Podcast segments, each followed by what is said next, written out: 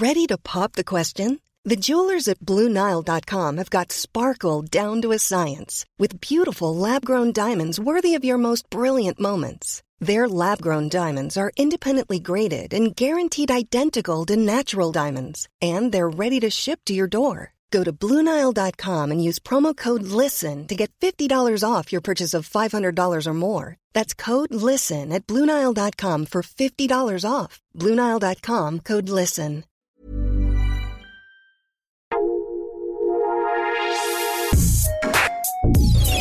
Escucha la opinión de Sergio Sarmiento, quien te invita a reflexionar todos los días con la noticia del día.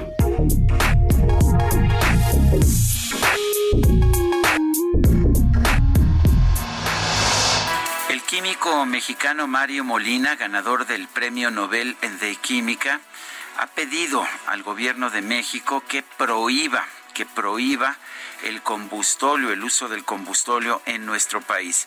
Este combustible, que es un combustible muy sucio que se obtiene de como un subproducto de la refinación del petróleo crudo para producir gasolina, ha sido ya prohibido en buena parte del mundo. Se utilizaba todavía en barcos debido a que pues estos barcos se encontraban en alta mar y se pensaba que era pues más aceptable que se contaminara el cielo precisamente allá en estos barcos que iban a alta mar. Sin embargo, eh, desde el año pasado han sido, han sido, ha sido prohibido ya el uso del combustóleo también en barcos que navegan en alta mar.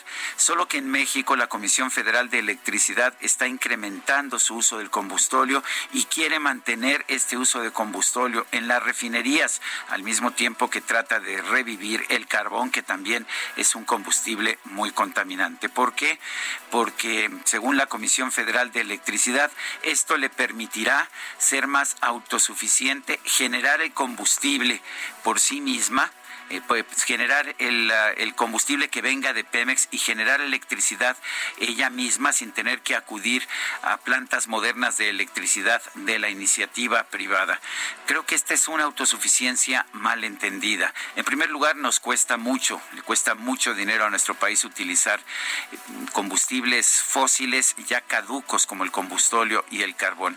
Pero la segunda razón es que estamos pagándolo enfermedades, en enfermedades respiratorias y lo estamos pagando en una mayor contaminación del ambiente. Yo no soy muy dado a las prohibiciones, pero en este caso creo que vale la pena escuchar al doctor Mario Molina cuando pide prohibir el combustóleo en nuestro país. Yo soy Sergio Sarmiento y lo invito a reflexionar.